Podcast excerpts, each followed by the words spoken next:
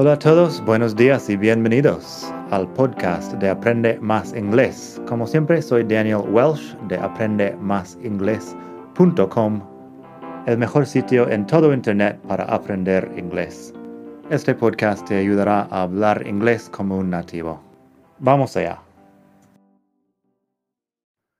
Hola a todos, buenos días y bienvenidos otra vez aquí a la hermosa ciudad de Barcelona.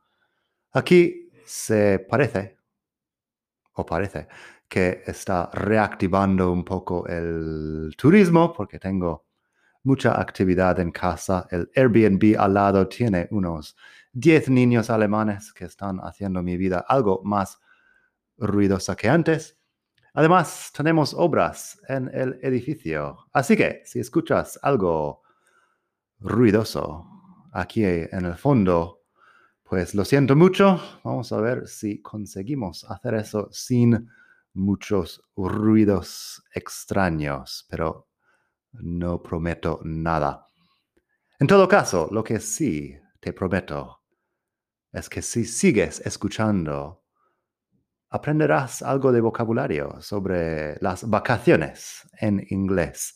Holidays, vacation, la diferencia entre estas dos palabras, que entra un poco en el tema de inglés británico y americano. Y ahí está el ruido. Y más temas. Así que sigue escuchando para más. Para leer los ejemplos de hoy, pásate por la web madridingles.net barra 121. Ahí tienes el artículo completo sobre la diferencia entre holidays y vacation, que también tiene frases de ejemplo que escucharemos aquí. Quizá es más fácil leer a la vez de escuchar. En todo caso, vamos a empezar con la diferencia entre vacation y holiday.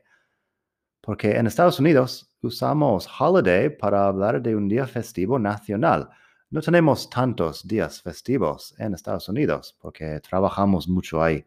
Somos algo famosos por tener pocas vacaciones y también pocos festivos.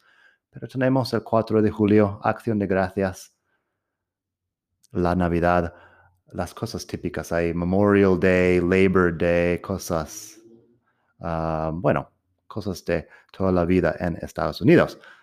Esos son holidays, que son días festivos nacionales.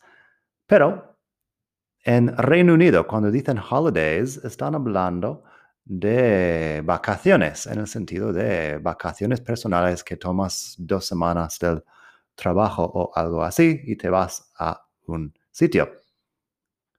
Bank Holiday en Reino Unido es un día festivo nacional. Lo llaman Bank Holiday que yo sepa, porque antes, bueno, hace un siglo o dos, eran los días que los bancos estaban obligados a cerrar. Y bueno, los bancos cerraban, así que otras cosas cerraban también. Y, y por eso dicen bank holiday para los festivos, los días festivos en el Reino Unido. Pero en Estados Unidos simplemente holiday. Vamos a hablar un poco más de estos temas. Luego tenemos days off, tenemos otras cosas que podemos decir. Primero, un poco de inglés británico, porque ellos utilizan holiday para vacaciones personales, como hemos hablado. Así que unas expresiones con esta palabra serían go on holiday, que es ir de vacaciones, be on holiday, que es estar de vacaciones, y holidays, así en plural holidays, que son las, los días pagados que recibes del trabajo. Tengo un par de frases de ejemplo aquí. Por ejemplo, podría decir, I have holidays in August. I'm going to Italy. Más ruido extraño ahí. Pero bueno, I have holidays in August. I'm going to Italy. Tengo vacaciones en agosto. Me voy a Italia.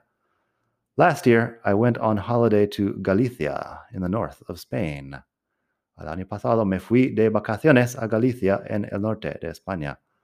Last year, I went on holiday to Galicia in the north of Spain. In Madrid, the 15th of May is a bank holiday, poniéndolo así en inglés británico. In Madrid, the 15th of May is a bank holiday. Es San Isidro. En inglés americano, si quitas el bank, funciona perfectamente. In Madrid, the 15th of May is a holiday. Y punto.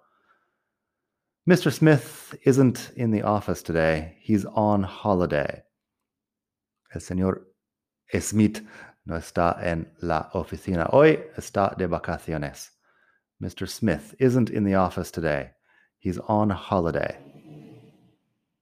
Eso en inglés británico. Seguimos con el inglés americano después de que acabe el ruido.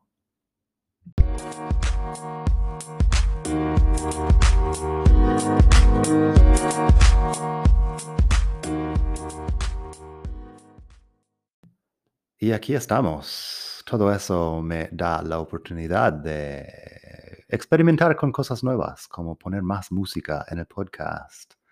Así que gracias a los señores obreros que están aquí toda la mañana haciendo cosas con su taladro. Seguimos con un poco de inglés americano entonces, que como he mencionado, ahí decimos vacation para vacaciones personales. Así que, lo mismo, go on vacation es ir de vacaciones. Be on vacation es estar de vacaciones.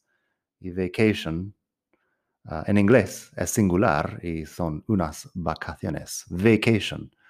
No se me ocurre una frase que pondría vacation en plural, siempre en singular, que yo sepa. Así que un par de ejemplos ahí. I have a few days of vacation in August. I'm going to San Diego. San Diego, California, se supone. I have a few days of vacation in August. I'm going to San Diego. Puedes decir days of vacation o también puedes decir vacation days como sustantivo compuesto.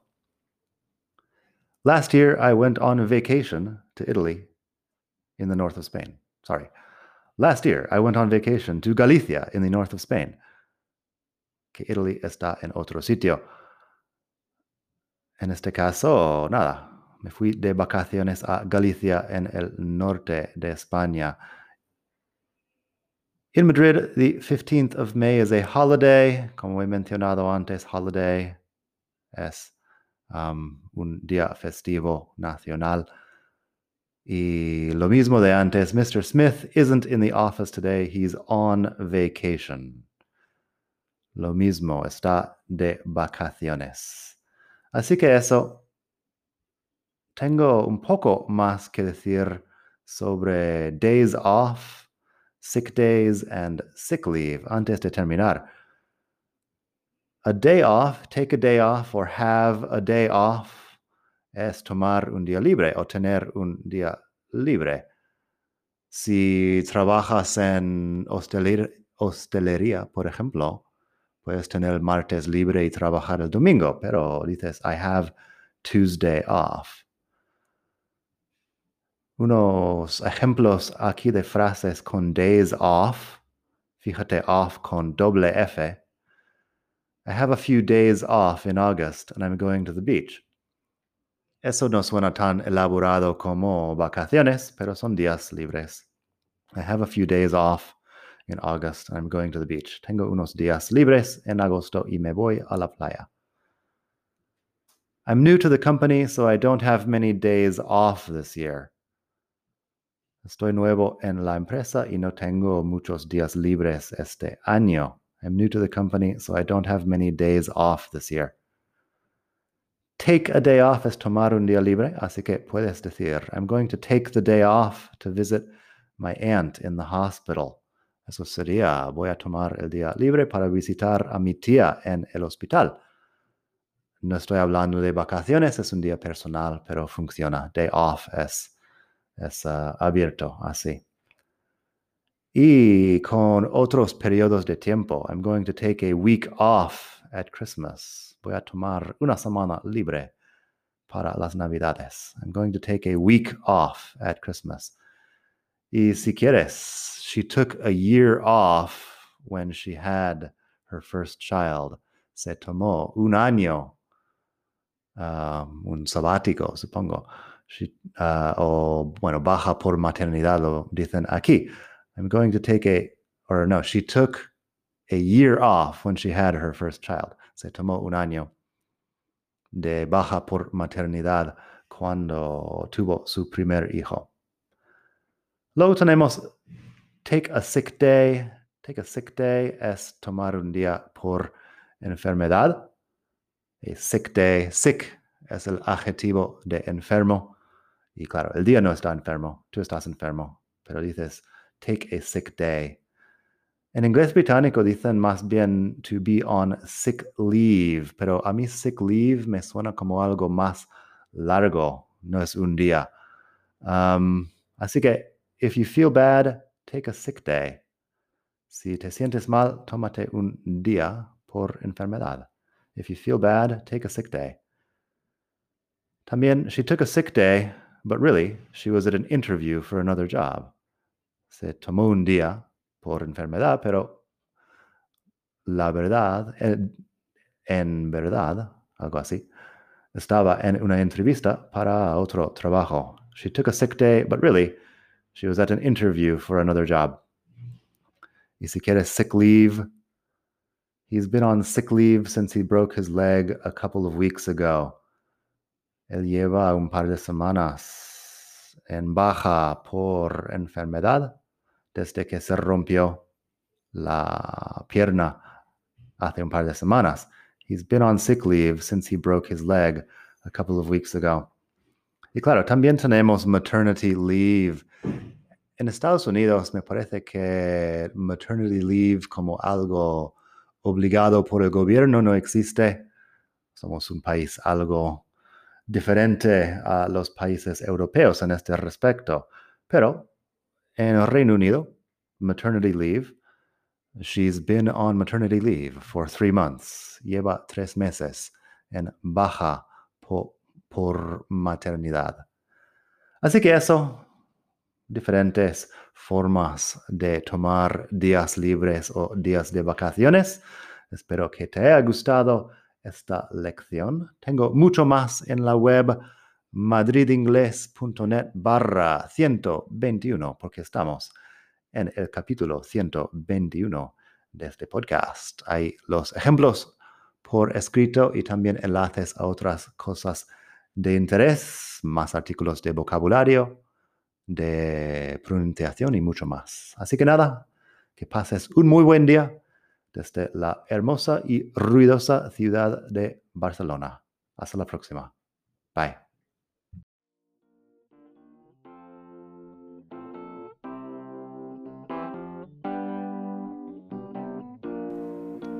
Gracias por escuchar. Como siempre puedes pasar por mi web aprendemasingles.com. Para mucho más tengo vocabulario, expresiones para hablar, phrasal verbs, gramática, pronunciación y mucho más en la web.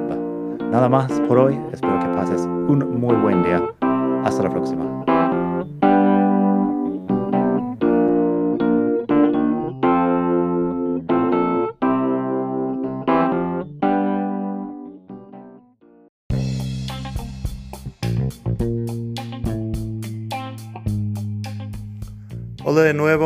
Antes de terminar, quería pedirte un pequeño favor. Si te gusta este podcast, puedes suscribirte en Apple Podcasts o bien en Spotify.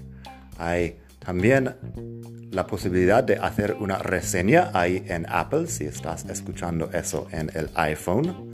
Y estas cosas ayudan mucho a dar visibilidad al podcast. Si quieres ver más sitios donde escuchar, los tienes en madridingles.net barra podcast. Eso te lleva a la página donde ves todas las aplicaciones que puedes usar para escuchar. Y también tengo un canal en YouTube que lo puedes ver en madridingles.net barra YouTube. Eso te llevará directamente al canal donde puedes suscribirte y ver todos los vídeos que hago sobre muchos temas. Nada más por hoy, espero que pases un muy buen día, aprende mucho y hasta la próxima. Bye.